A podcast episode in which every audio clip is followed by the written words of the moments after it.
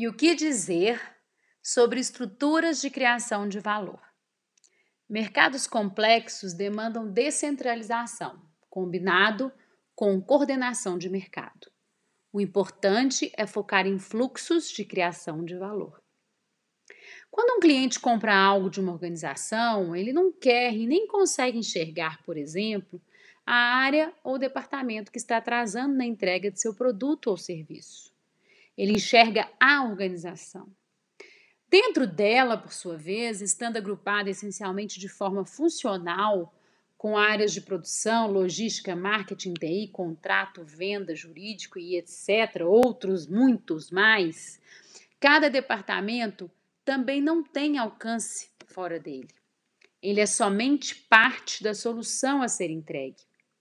E se algo inesperado ocorre, é como se a responsabilidade fosse somente do departamento aonde a bola está parada. Os demais não se envolvem, porque eles não entendem o todo. Esse tipo de modelo demanda forte coordenação e é um trabalho do tipo passagem de bastão. Ou seja, eu já entreguei e já fiz minha parte. Não é um trabalho de time e não é nada orientado ao cliente. Já o trabalho em redes de células preza em transformar o processo de interação com o cliente em um fluxo de valor contínuo, de ponta a ponta, tendo uma coordenação lateral entre os pares. Toda a interação necessária ao fluxo ocorre dentro do time. O sucesso é de todo mundo e o fracasso também. Os times são, portanto, multifuncionais e devem ter muita diversidade. Eles trabalham orientados a um objetivo comum. Como dito anteriormente, é uma estrutura orgânica viva que é flexível e adaptável às situações em que a organização enfrenta em seu dia a dia. São capazes de mudar de direção dado a uma resposta ao cliente e atuar rapidamente para encantá-lo novamente. Muito importante enfatizar que as pessoas não ficam sempre em uma célula e também não fazem sempre a mesma atividade. Elas atuam onde melhor desempenham seu papel no momento, aprendendo constantemente, se sentindo motivadas por fazer algo importante e maior o tempo inteiro e tendo autonomia. Por exemplo, pessoas ligadas à área de marketing podem ser membros de uma célula que desenvolve software e participar de forma essencial no processo, embrulhando brilhantemente as entregas recorrentes ao cliente. Ou outras ligadas à gestão de pessoas podem cuidar do ambiente ou desenvolver os membros do time antes que problemas maiores possam aparecer.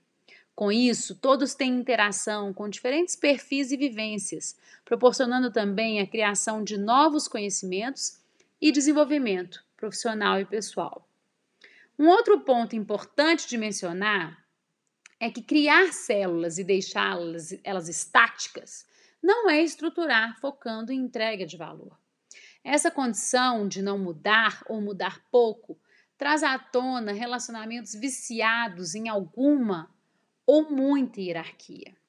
É muito importante a gente ter novas visões e melhorar constantemente. Então é importante a gente viver outras experiências e também poder mudar de ideia. Portanto, é preciso ter cuidado de só mudar o nome de um time e continuar tudo igual.